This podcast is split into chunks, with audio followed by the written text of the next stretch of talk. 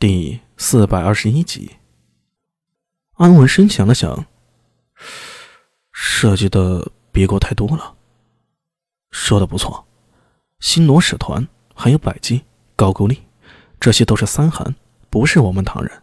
新罗也近几年与大唐亲善，如果不是有坚实的证据，大概是没办法定他们的罪的。何况，苏大为转动着酒杯。就算我手里有证据，也未必能做什么呀。安文生点了点头，意味深长的说道：“金圣上刚继大位，如今正需要安抚内外，哪怕真的掌握了新罗使团意图不轨的证据，朝廷大概也不愿多事儿啊。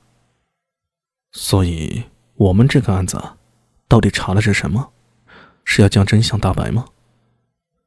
苏大伟笑了笑。依我看呀，就是让他们做不成事儿，不能如愿以偿。剩下的，我将证据提交给大理寺，让李思文他们去堂堂去吧。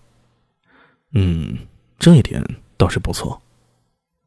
安文生看了一眼周良，又转头向苏大文说道：“这次县衙里出了这么大的事儿，对裴县军的影响也甚大。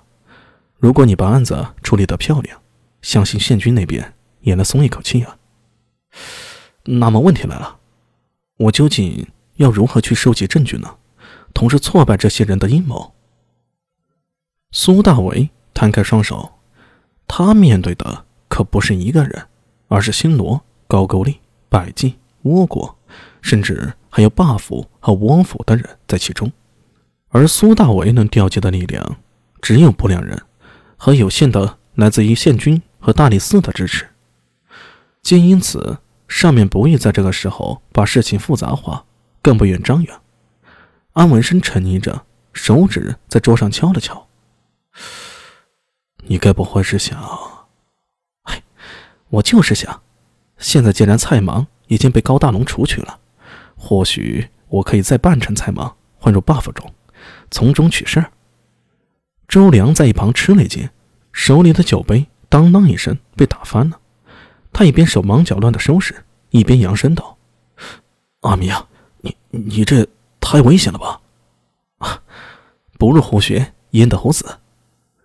苏大伟为周良重新倒上酒，接着说道：“如今案情虽然清楚了，可我的任务并没完成，必须要挫败他们寻找南池这件事儿，还有拐子爷的仇，还有答应李克师帮着太史局留住道成。”其余除了与大唐建交的新罗使团，那个百济、高句丽、倭人，苏大为都觉得不必留了。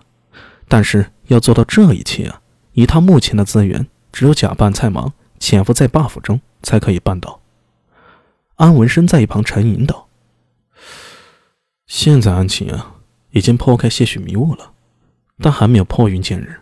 如果你有把握伪装成蔡芒，也许是个不错的路子。”但是，他摇了摇头，风险还是太高了呀。